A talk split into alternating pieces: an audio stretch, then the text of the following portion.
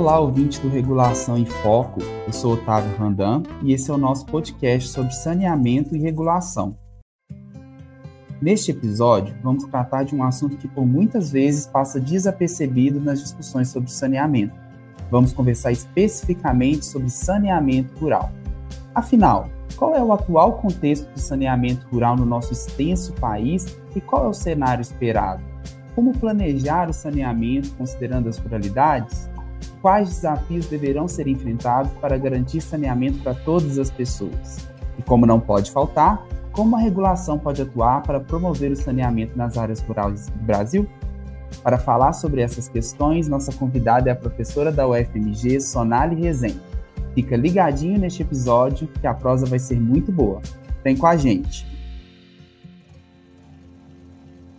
Olá, Sonali. Gostaria de agradecer você e ao FMG por terem aceito o nosso convite de participar deste episódio do podcast Regulação em Foco.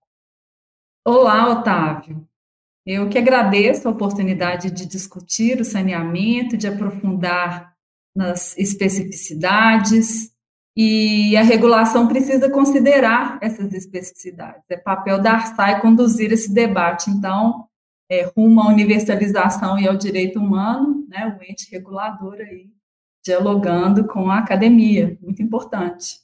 Com certeza, Sonali, acho que a conversa vai ser muito boa e é um primeiro passo para a gente trazer isso no âmbito da regulação e discutir isso mais fortemente, né? E aí, considerando toda a sua bagagem, né, trabalhando com políticas públicas, ações voltadas ao saneamento rural, eu gostaria de começar te perguntando sobre a definição de rural que é adotada pelo Programa de Saneamento Rural, que inclusive foi desenvolvido né, em estudo realizado em, com a parceria entre a UFMG e a FUNASA, que foi sob sua coordenação né, na parte da UFMG. Pelo que eu vi, o Brasil é mais rural do que se imagina e do que se é vinculado nas fontes oficiais, não é mesmo? E o que de fato caracteriza essas áreas? Conta um pouquinho para a gente. Bom, foi uma grande oportunidade é, atuar na formulação do Programa Nacional de Saneamento Rural, porque essa formulação ela permitiu a gente estudar conceitos, marcos teóricos importantes para se compreender o que é isso, o que é ser rural.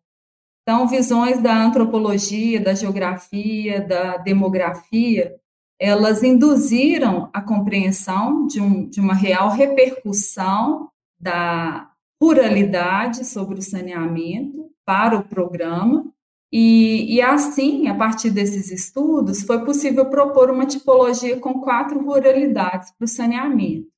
Então, o primeiro grupo de domicílios rurais, que se encontra em setores censitários nas periferias dos núcleos urbanos e também em setores de extensão urbana seria um grupo mais facilmente atendido pelos serviços prestados nos núcleos, é, em geral as sedes, né, ou outros distritos do município. Nesses lugares, em geral, há a atuação do gestor público, então seria essa expansão. Um segundo grupo é representado por setores censitários com maior aglomeração populacional. Por vezes, esses aglomerados, eles, em população, acabam superando a sede. Então, nesse caso, a expansão dos serviços a partir desses núcleos para os setores vizinhos também seria um caminho viável, né? poderia ser é, priorizado. O terceiro grupo é formado por aglomerações populacionais menos expressivas em termos de tamanho, mas que são muito comuns no território brasileiro, Nesses casos, a depender dos aglomerados, devem ser pensadas soluções coletivas e individuais ou soluções comunitárias. E por último, mas de grande importância pela representatividade que possuem os setores censitários que se encontram é, com domicílios dispostos no território isoladamente, aquele rural com dispersão populacional. Então, nesses é, agrupamentos né, de setores censitários, muitas vezes em áreas amplas, as demandas elas estão associadas a soluções individuais, né, em grande medida. Então, é preciso garantir que elas sejam sanitariamente seguras. É, a partir dessas quatro é, categorias, né, dessa tipologia, dá para se pensar, né, além da matriz tecnológica, de uma solução para a gestão que integre o saneamento no território. Ah, excelente, Sonália, essa visão aí que por muitas vezes a gente tende a simplificar né, a ruralidade como uma só, mas são especificidades muito específicas para cada um desses grupos, né, considerados como regiões rurais. E aí eu acho que é até importante a gente comentar que, inclusive diante dessa visão, que o rural ele vai muito além de um estereótipo que a gente cria, né, inclusive do nosso é, imaginário. Eu vou até aqui citar uma parte do, do trecho de Monteiro Lobato, e em uma das suas obras, né, por meio do personagem do Jeca Tatu, que é uma imagem do homem rural, ele diz o seguinte, abrindo aspas, né? Jeca Tatu passava os dias de cócoras, pintando enormes cigarrões de palha, sem ânimo de fazer coisa nenhuma, ia ao mato caçar, tirar palmitos, cortar cachos de brajaúva, mas não tinha ideia de plantar um pé de couve atrás da casa. Perto corria um ribeirão, onde ele pescava de vez em quando uns lambaris e um ou outro brade. E aí, e assim ele ia vivendo. Esse trecho é bem emblemático, né? É, apesar de que ao longo das suas obras Monteiro Lobato ele foi se redimindo, dizendo que Jack Tatu não era assim, ele estava assim, associando a, a condição do personagem ao cenário que ele vive, é, mas esse é parte de um estereótipo que é criado, e sem dúvidas o homem e a mulher do campo, eles não são mais isso, né, Missonari? Eu queria que você falasse um pouquinho sobre isso e contasse um pouquinho dos nossos ouvintes a sua percepção. Sim, o termo rural arcaico ele é facilmente exemplificado pelo Jeca, né, pela, é, por aquele habitante que estava ali vivendo num lugar distante da civilização, né, e em condições de precariedade. Então, é, é uma imagem que foi se perpetuando, mas, enfim, que é, é uma visão bem reducionista né, do, da, do que pode existir em territórios rurais. Né? A despeito das enfermidades, dos infindáveis desafios, o rural sempre foi um lugar de muita resistência e o território abarca muitas culturas, muitos modos distintos de, de se relacionar uns com os outros, também com o ambiente. E em cada contexto vai existir um modo de produzir a vida que seja mais propício, né? Como bem define o Grupo da Terra, que é um movimento que representa as populações do campo, floresta e águas, que participou da construção do Programa Nacional de Saneamento Rural. Então, assim, aprender a olhar para o território com a capacidade de entender esses modos de vida é que é essencial para as políticas públicas, porque a redução das desigualdades no, no acesso ao saneamento, ela só será alcançada se os grupos que se encontram às margens das políticas públicas, né, nas, nas áreas rurais, nas diferentes ruralidades, forem priorizados. Claro que existem outros grupos que também possuem especificidades que também se encontram à margem das ações do poder público, mas, enfim, é, é universalidade, é a realização do direito humano, então, políticas específicas, transversais, que sejam voltadas para esses grupos. Muito bem posto, Sonália, essa visão aí reducionista, né, que a gente possa abrangir, né, e pensar um pouquinho fora da caixa, quão complexo, inclusive, é o rural, né, é, quantas vertentes que trazem a ruralidade. E aí, partindo agora especificamente para o saneamento, eu queria saber um pouquinho qual que é a sua visão do panorama atual do saneamento nas regiões rurais. Como que estão esses índices que medem esses serviços no nosso país? Bom, a visão que temos do rural é ainda baseada em dados do Censo Demográfico de 2010, é, infelizmente. Mas é bem provável que a situação não tenha mudado tanto. E veremos, né, quando o próximo censo acontecer. De toda forma, há um déficit expressivo de atendimento quando se trata do contingente de domicílios rurais. Esse déficit ele é maior nas regiões norte, no nordeste, é, e ele é muito maior em setores censitários onde os domicílios não estão aglomerados. Né? Então, assim, o que a gente percebe muito claramente é que quanto mais se aproxima do atendimento com soluções coletivas, maior é a propensão de que a informação reflita uma solução adequada. Então, é, é muito mais fácil a gente identificar ou a gente indicar que a solução por rede ela seja adequada do que a solução por poço ou nascente, né? Porque esse atendimento por rede ele é frequentemente associado com a produção de água potável, que se viabiliza como solução coletiva, né? Porque o princípio da economia de escala é muito forte na, na nossa política e na forma como atendemos as demandas. Bom, é, no caso, né, por exemplo, de um aglomerado de 50 casas de 200 pessoas, abastecido com a captação superficial, que vai, por sua vez, encher um reservatório, as pessoas vão lá buscar água nesse reservatório. Nesses lugares é muito difícil atender às normas de qualidade da água, por exemplo. Então, é, já existe aí uma dificuldade adicional, né? Uma coletividade que não consegue garantir que a água é adequada, a água que ela utiliza. E aí as fontes que abastecem diretamente os domicílios, individualmente ou com soluções é, que, enfim, tem algum nível de clarificação da água ou de manejo da água, mas que não são controladas, né? Então, o uso da água pelas famílias varia, nesses casos, ao longo do ano, porque às vezes você tem maior turbidez, enfim. Então, é, é, muitas diferenças aí do ponto de vista de um acesso adequado, né, com qualidade, para abastecimento de água, mas eu poderia mencionar também as outras componentes, né, o esgotamento sanitário, o manejo dos resíduos sólidos e das águas pluviais. É só para dizer que é, temos a dificuldade de caracterizar o nosso atual quadro é, pela distância do último censo demográfico realizado, os dados do SNIS, é, de sistemas que são que têm uma série mais frequente, né, não dizem muito sobre o, o, atendimento em áreas rurais, na verdade, não dizem quase nada, né? Assim é com outras bases de dados, do CISAGO, enfim.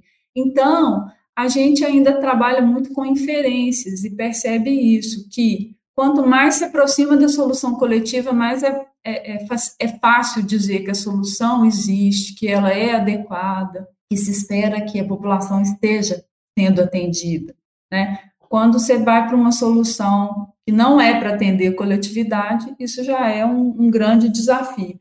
Então, né, a gente já tem um quadro que é de déficit, que tende a ser pior ainda. Tá? Então, infelizmente, né, em termos de é, panorama atual, né, a gente precisa avançar muito no atendimento das populações rurais. Sim, Sonali. E essa questão do panorama, né, além dessa dessa falta de informação, dessa defasagem de dados relacionada ao censo, né, ela é muito consequência da ausência de políticas públicas assertivas, transversais, e também perpassa pela construção de certas políticas que parecem que têm um certo desconhecimento sobre a particularidade do rural, sobre essa questão que você falou de soluções coletivas, né, dessa visão que, que a solução coletiva traz em relação a, ao acesso da, ao serviço de água. E aí, nesse aspecto em si, eh, eu queria entender né, em que sentido o saneamento rural ele vai se diferenciar do urbano. Você falou um pouco né, acima sobre a, o, os, os, rurais, né, os quatro grupos, e principalmente saber quais são os desafios que você identifica na implementação do saneamento nessas áreas rurais. Bom, a questão do, da diferenciação é, muito fortemente pautada pela primazia do princípio de economia de escala, diferenciação entre rural e urbano. Então, na verdade, nós estamos falando de soluções coletivas, né, os sistemas que é, têm a eles, né, de forma inerente, uma facilidade aí de se é, de atuação do poder público, né? Paralelamente a isso, existe uma naturalização da ausência do poder público nas áreas rurais, e que tem sido questionada né, mas ainda não tem sido enfrentada como deveria. E, e, na verdade, as políticas de saneamento, elas têm no seu histórico uma amplificação das desigualdades entre é, saneamento em áreas urbanas e rurais. Né? Então, assim, a, a política que é, teve um impacto muito forte no nosso país, né, dos anos 1970, da qual fez parte o Planasa, ela impulsionou o, as, as ações voltadas para o abastecimento de água nas áreas urbanas, em detrimento de, das, dos outros componentes de saneamento básico, e ela impulsionou as grandes migrações rural-urbanas do país. Então, é, enfim, um, um forte direcionamento para políticas urbanas, para o desenvolvimento urbano, para o desenvolvimento industrial e é, uma, uma negação né, da importância do rural e, enfim, né, o foco é totalmente no desenvolvimento urbano. Então, esses impactos, eles estão sentidos, eles estão sentidos até hoje. É um grande desafio coletar os esgotos nas cidades. E elas cresceram desordenadamente é, sobre é, é, Belo Horizonte é um bom exemplo, né? Sobre córregos, enfim, que recebem contribuição de esgoto, né, tendo em vista que não era uma prioridade, era prioridade levar água, né? O esgoto ficou para uma etapa posterior. Então, né, existe uma, um desafio muito grande ainda, né, é, herdado dessa política dos anos 1970. Então, claro, atualmente a gente avançou bastante, temos um, um marco legal, enfim, já uma segunda edição, né, que até considero bastante controversa, mas avançamos num Plano Nacional de Saneamento Básico, de fato, é, desenvolvemos um Programa Nacional de Saneamento Rural. Então, assim, é preciso buscar uma integração das soluções de saneamento em termos de território do município, da bacia hidrográfica, em termos dos componentes do saneamento, que são indissociáveis, eles precisam ser entendidos como indissociáveis, e, e a integração das demandas também distintas na gestão municipal do saneamento, porque é, essa integração ela passa, né, ela leva à, universalização.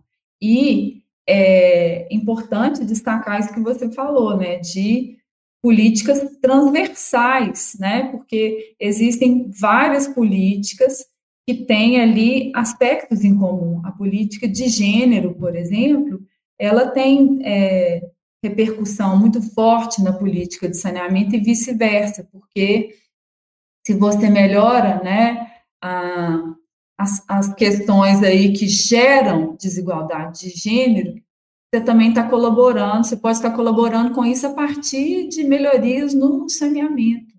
Né? Então, é muito importante, de fato, buscar essa integração. Muito legal o seu ponto de vista, Sonali, e, e, pela sua fala, assim, me ficou muito claro que a palavra integração é quase que uma palavra-chave para a gente conseguir superar esses desafios, né? Em várias esferas diferentes no que a gente, se a gente pensar aí nos stakeholders, nos atores que estão envolvidos no saneamento, né, a integração entre eles também é muito importante, e aí entra a figura do regulador, né, da regulação. E aí eu queria que você contasse um pouquinho para a gente, nessa perspectiva, como que a regulação, na sua visão, ela poderia auxiliar nesse processo de melhoria do saneamento rural e, consequentemente, no alcance das metas do Programa Saneamento Brasil Rural.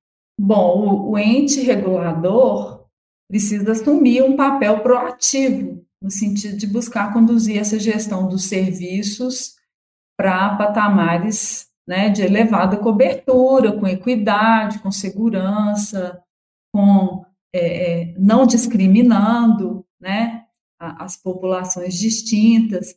Então, assim, é muito importante assumir esse papel num debate né, que vislumbre essas melhorias para a gestão e para a população, né, gerando qualidade de vida da população, acima de tudo. Então, é muito importante colocar em xeque a indisponibilidade ou a falta de disposição dos prestadores para atuarem nas áreas rurais, né? É preciso enfatizar a importância dos planos municipais, né? Que eles abranjam de fato a demanda de todos os setores do município, né? Que haja um compromisso ali dos entes, dos atores públicos, né? Dos gestores públicos, técnicos, se comprometer com isso, é, com esse atendimento em todo o município. E, bom, o novo marco do saneamento, ele ignora as especificidades né, do rural. Então, é preciso que o ente regulador também coloque em pauta essa discussão, é, pensando que a gente tem bases importantes aí, construídas num programa é, para o saneamento rural, que é, elas devem ser apropriadas, né, porque, de fato, tem aí é, diretrizes muito importantes para a gente mudar de patamar em termos de atendimento. Então, claro que a gente deseja que esse ente, né, que o ente regulador, ele seja muito proativo, né, e atue aí é, é, para atender aos interesses da sociedade, né, principalmente da população que está à margem ainda do atendimento. Com certeza, Sonali. Até dando um spoiler aqui, acho que em primeira mão, né? É, a Arsai, ela está começando a trabalhar nesse sentido. Acho que a gente vai trocar muita figurinha ainda, Sonali, sobre esse assunto. E a Arsai está muito preocupada sobre essa questão né, do saneamento rural, sobre a universalização, e a gente está trabalhando num projeto aí inovador em termos de regulação, para começar a colocar isso na mesa e discutir, para tentar com que tentar não, né, para que a gente consiga de fato fazer com que o serviço chegue é, a todas as pessoas, considerando as especificidades de cada um. Então, eu acho que é, estamos indo aí tentando protagonizar esse cenário e tentar chamar outros reguladores para também agir nesse sentido, que eu acho que o papel da regulação é realmente fundamental. No mais, Sonali, eu queria muito te agradecer, eu estou muito feliz por esse nosso bate-papo, acho que tem tanta coisa bacana que a gente conversou aqui durante a nossa conversa, que vai servir de insight para tanta gente sobre esse assunto tão importante. Eu queria te parabenizar pelos seus trabalhos que são voltados para a área de saneamento rural e políticas públicas. E para encerrar, eu queria deixar aí a palavra aberta para você, para deixar uma mensagem final para os nossos ouvintes.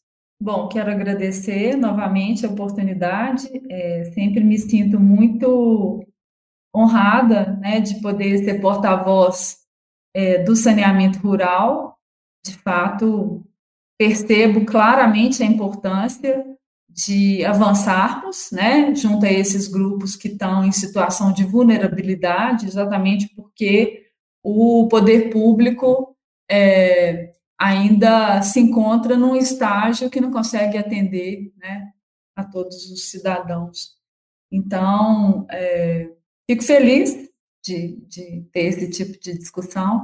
Espero, sinceramente, que enfim, as populações do campo, floresta e águas, elas estejam enfrentando fortes, né, esse momento de pandemia, que é muito difícil, e que depois volte, né, para essa luta pró-saneamento.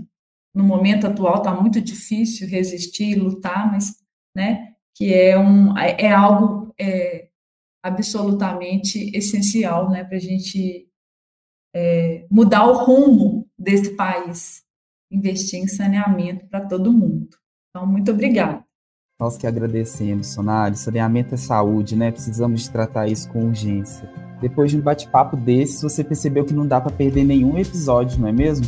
Lembre-se que somos uma única nação e que a ruralidade é parte da história de cada um de nós. Se você gostou do assunto e quiser que a gente faça outros episódios sobre saneamento rural, comente nas redes sociais da Arsai. Podemos falar sobre saneamento dos povos indígenas, por exemplo. Para além dessa temática, tem muito mais conteúdo chegando por aí. Não esqueça de dar aquela acessada na revista virtual da Arsai MG e também participar dos webinars promovidos pela agência mensalmente. A revista, os webinars e os podcasts fazem parte do projeto Regulação em Foco que visa disseminar informações sobre regulação e saneamento para você. Obrigado pela companhia neste episódio e nos vemos em breve. Aqui é Otávio Randan, conectando nossa Minas Gerais com os vários rurais do nosso país. Tchau e até breve.